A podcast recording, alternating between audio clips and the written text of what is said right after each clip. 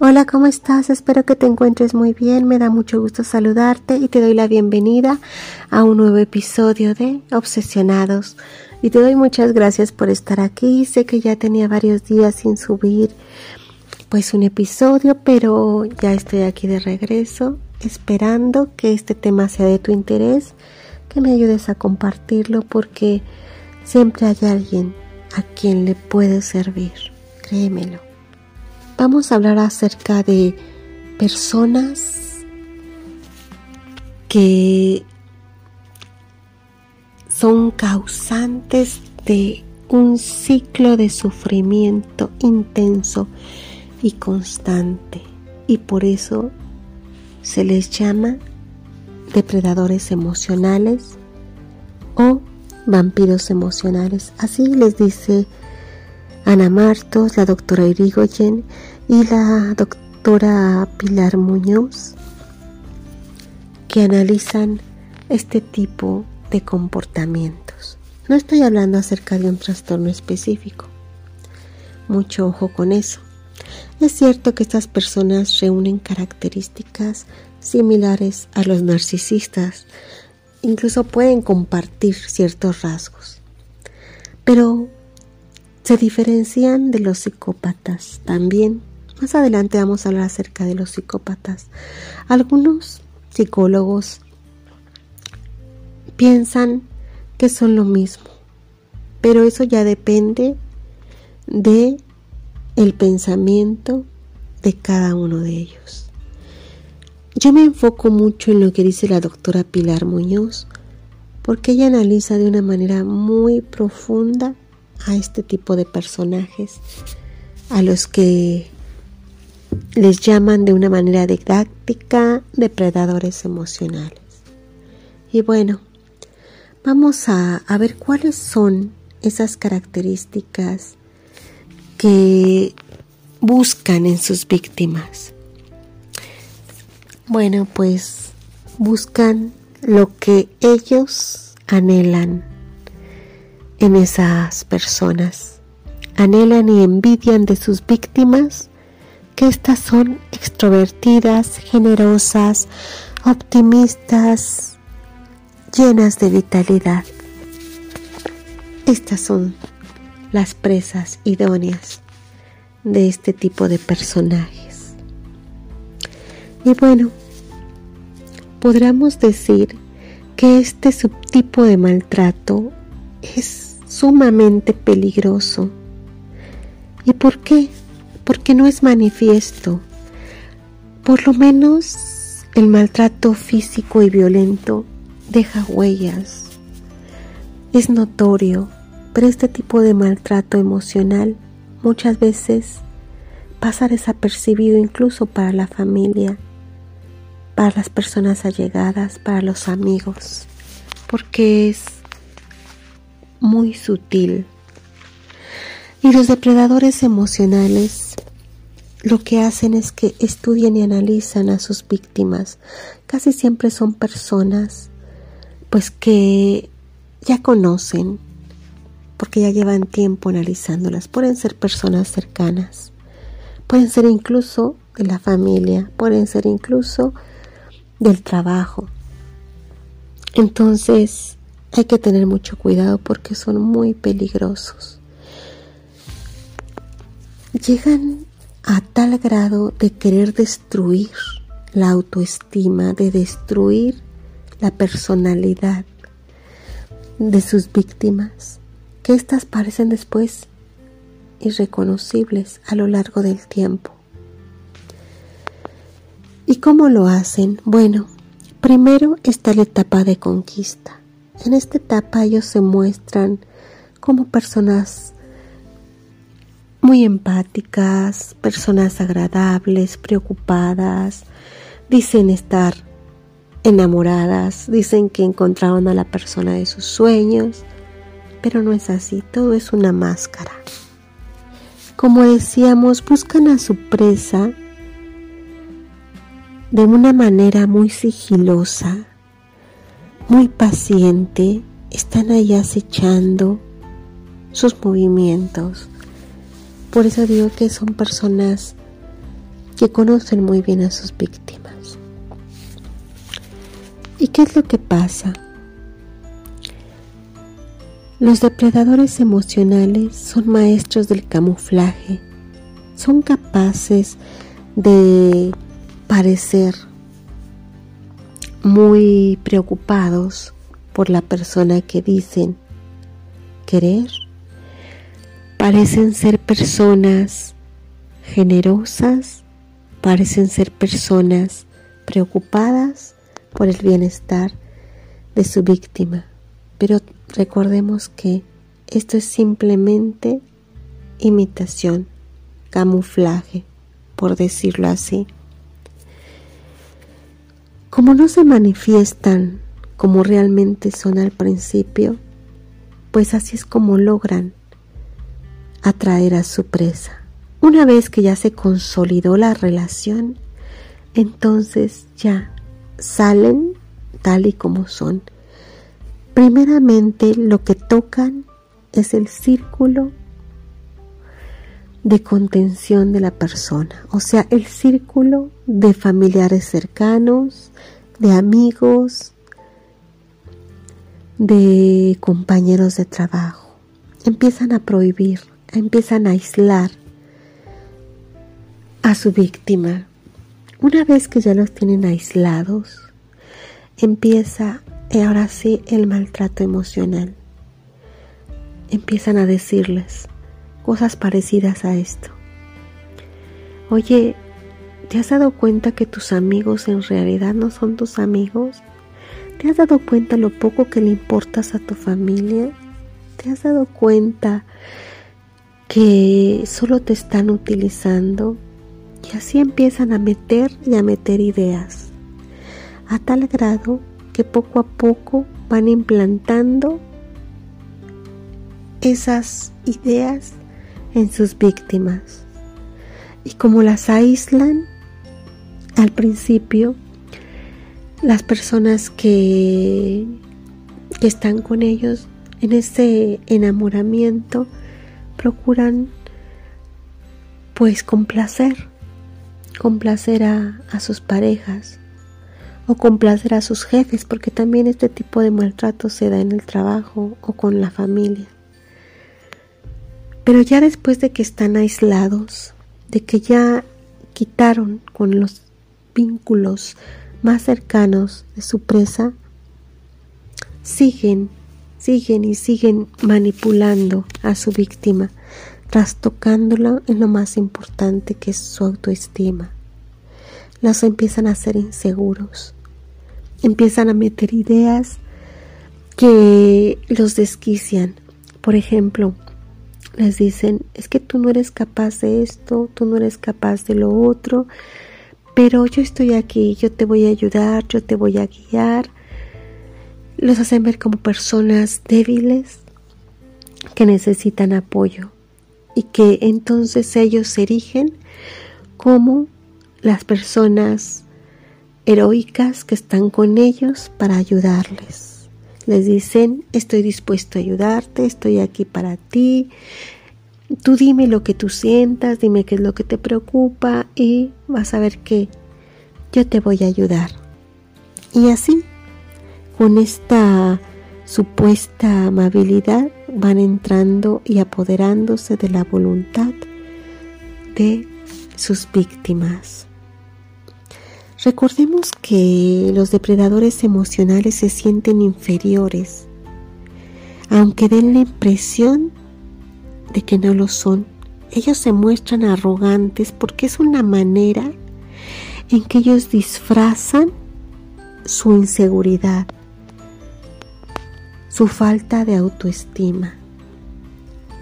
Y lo hacen entonces haciendo parecer que son personas muy controladas, con una autoestima muy alta. Suelen ser personas sumamente hipócritas, falsarias, que usan camuflajes, que si es necesario llorar, lloran, que si es necesario pedir perdón, piden perdón, que si es necesario mostrarse preocupados, pues lo hacen, pero son simplemente una pantalla. Como les decía anteriormente, este tipo de personajes se encuentran en la familia, en el trabajo, con los amigos, pero con mucha frecuencia en la pareja. Allí es donde forman como una especie de escudo protector invisible, protector entre comillas, cuando entonces logran aislar a la persona. Fíjense lo que pasa. Ellos se erigen como los protectores, como les decía anteriormente, y empiezan a, a manifestar entonces esa actitud de, de hacer sentir a la víctima que es inútil, que es una fracasada, que no sirve para nada, que necesita ayuda en todo. Y desgraciadamente pues se dejan engañar, se dejan engañar, se sienten profundamente inferiores. Y entonces como les decía van a compensar por medio de este mecanismo de compensación o compensatorio aparentando ser muy seguros de sí mismos. Y empiezan entonces las trabas a la víctima, las humillaciones, los, los ningunean, hay vejaciones. Es de verdad muy triste cómo van cambiando y transformando a sus víctimas. Y una vez que ya las aislaron, que ya se erigieron ellos como los héroes y que estas personas están con su autoestima aniquilada, entonces ellos se alejan, se alejan y hacen sentir a su víctima profundamente neurotizada, porque no sabe qué esperar Muchas veces son muy cariñosos y otras veces se muestran fríos y distantes. Entonces esto confunde muchísimo a la víctima y le hace sentir que es insuficiente, las hace sentir que no son merecedoras de cariño y así poco a poco van dejando de ser esas personas con autoestima alta, esas personas seguras de sí mismas, esas personas llenas de vitalidad. Cuando logran esto, entonces los depredadores emocionales se sienten satisfechos porque lograron destruir a su víctima emocionalmente. Y entonces ya empiezan a perder interés en ellos. ¿Y qué es lo que hacen? Bueno, ya me perteneces, ya estás seguro o segura y empiezan a buscar otra nueva víctima. Se empiezan a alejar porque ellos no soportan que la víctima se aleje. En cuanto empiezan a ver eso, esa actitud, empiezan otra vez a volver a, a envolver a sus víctimas y ya otra vez que lo sienten seguros, empiezan a alejarse. Si la víctima empieza a preguntar, ¿qué haces? ¿Dónde vas? ¿Con quién estás? Ellos dicen, pues, ¿ves cómo estás mal? ¿Ves cómo te imaginas cosas? Estás muy mal, estás loco, estás perdiendo la razón, estás loco, estás perdiendo la razón, aunque sea realidad. Porque en realidad empieza a tener un alejamiento. Les empieza a aburrir que la persona a la cual desean querer ya se muestra completamente, mm, podríamos decirlo así, sumisa. Entonces, para reafirmarse como personas conquistadoras, buscan una nueva presa. Y esto aniquila emocionalmente a sus víctimas empiezan a menospreciarles, a decirles que no son dignos, hacerlos sentir insuficientes, hacerlos sentir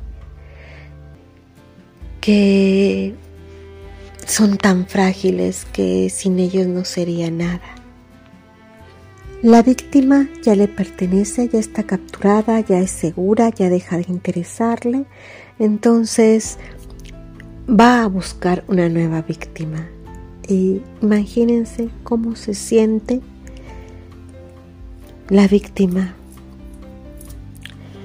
Quizás ella empieza o él empieza a querer llamar la atención nuevamente de él, porque necesita aferrarse y piensa que si no es él o si no es ella, ya no habrá nadie más, ya no habrá nadie que se fije en él, ya no habrá nadie que se fije en ella, porque el depredador terminó por destruirles por completo su autoestima.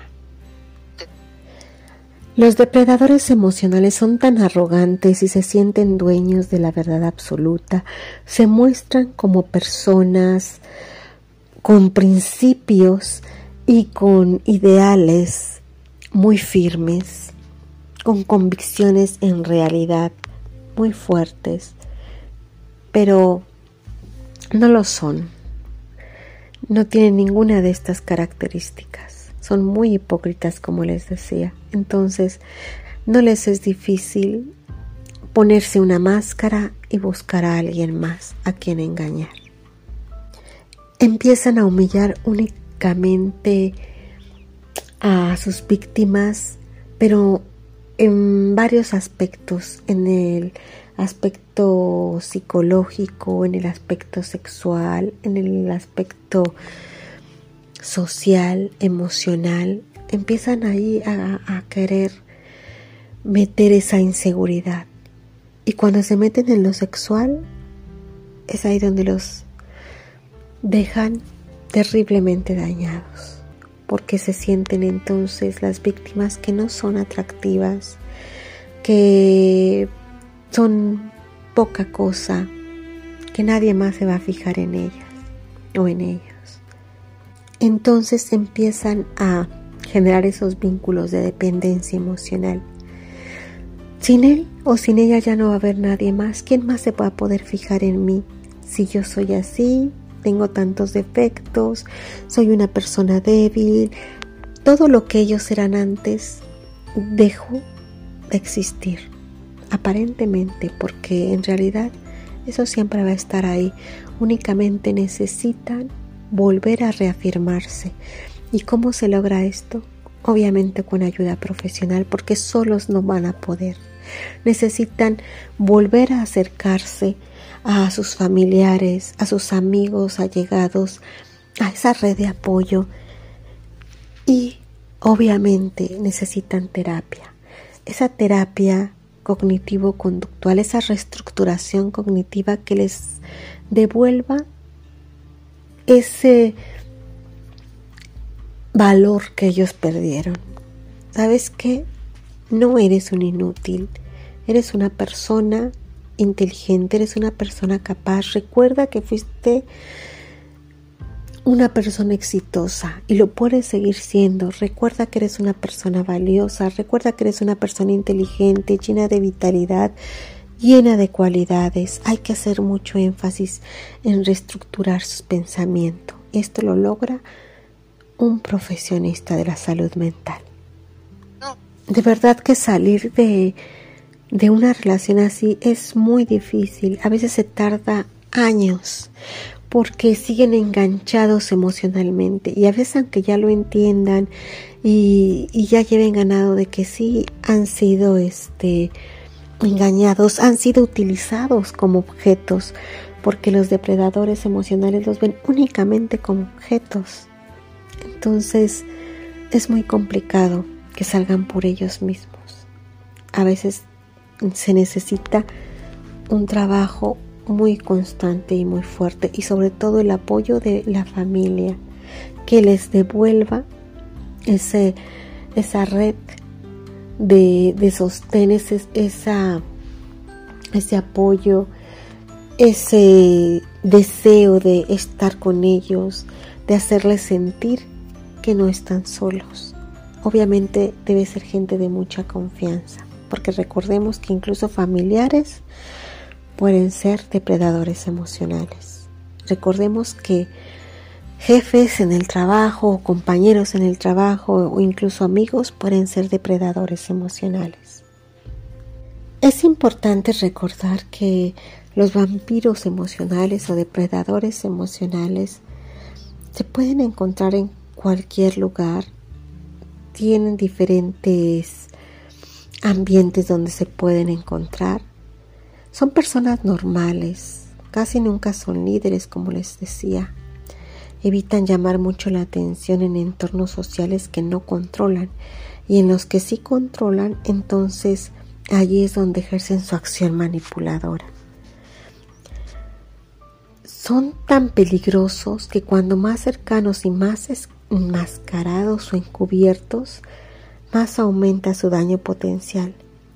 Recuerden que se sienten profundamente inferiores, entonces utilizan este mecanismo compensatorio que habitualmente se avanza en la grandilocuencia, en la soberbia o en la arrogancia. A la víctima, como les decía, la van a manejar, la humillan, la ningunean de una manera muy sutil y sin que el entorno común lo entienda como tal. Son capaces de crear una versión de los acontecimientos en la que aparecen como buenos o víctimas y ellos nunca van a reconocer que son causantes de mal. Ellos son los que sufren las consecuencias de que la otra persona sea un inútil, de que se equivoque constantemente y se hacen los mártires. Están siempre ahí para corregir los errores de los demás. Se encarga de, de dar argumentos sólidos de esta versión y de gritarle a los cuatro vientos de que ellos son llenos de virtudes. Ellos raramente ceden. Únicamente llegan a ceder cuando están perdiendo el control de la víctima. Pero después que la sienten segura, una vez más van a empezar con el control y van a empezar a, querer trastocar la autoestima. De niños podemos decir que son esos niños que provocan confrontaciones directas, pero ellos salen bien librados porque ellos son los que meten la cizaña, pero ellos no, no dan la cara. Y ya en la juventud y en la adultez, pues ya van, van manejando otra forma de manifestarse, como les decía, a base de del engaño y haciéndose pues grandilocuentes, haciéndose Mm, dueños de la verdad, dueños de, de códigos éticos y valores absolutos muy firmes. Hay que tener cuidado con estos grandes actores, porque, como les decía, son capaces de causar heridas muy profundas. Hay que adquirir esa habilidad para identificarlos, para que no te atrapen y también que no atrapen a las personas que quieres. ¿Y cómo se pueden identificar? Seguro que conoces a alguien que tiene esta, este tipo de manías y de obsesiones. Yo te recomiendo, por eso que compartas este audio, que investigues más acerca de, de los depredadores emocionales. Como te decía, comparte rasgos acerca de Mm, los narcisistas tienen muchas cosas en común con ellos. No se descarta que muchos narcisistas puedan llegar a ser depredadores emocionales o incluso psicópatas, pero eso lo vamos a ver ya más adelante en otro tema. Recordemos que debemos de estar alertas y si ya estás dentro de una relación con un depredador emocional, busca ayuda porque si no, sola no vas a salir. Hay personas que, como les decía, duran años para entender que están dentro de, una relación de abuso. Y, y aunque lo entienden, no pueden desvincularse emocionalmente. Por eso es tan importante acudir a terapia. Te dejo una vez más el nombre de mi página Psique en Armonía, donde hay un teléfono donde puedes comunicar conmigo y obviamente puedes recibir más información. Este tema lo iremos profundizando más adelante.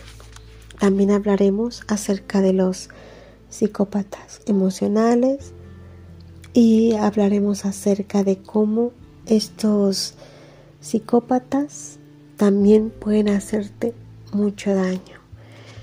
Todo esto es con el fin de prevenir.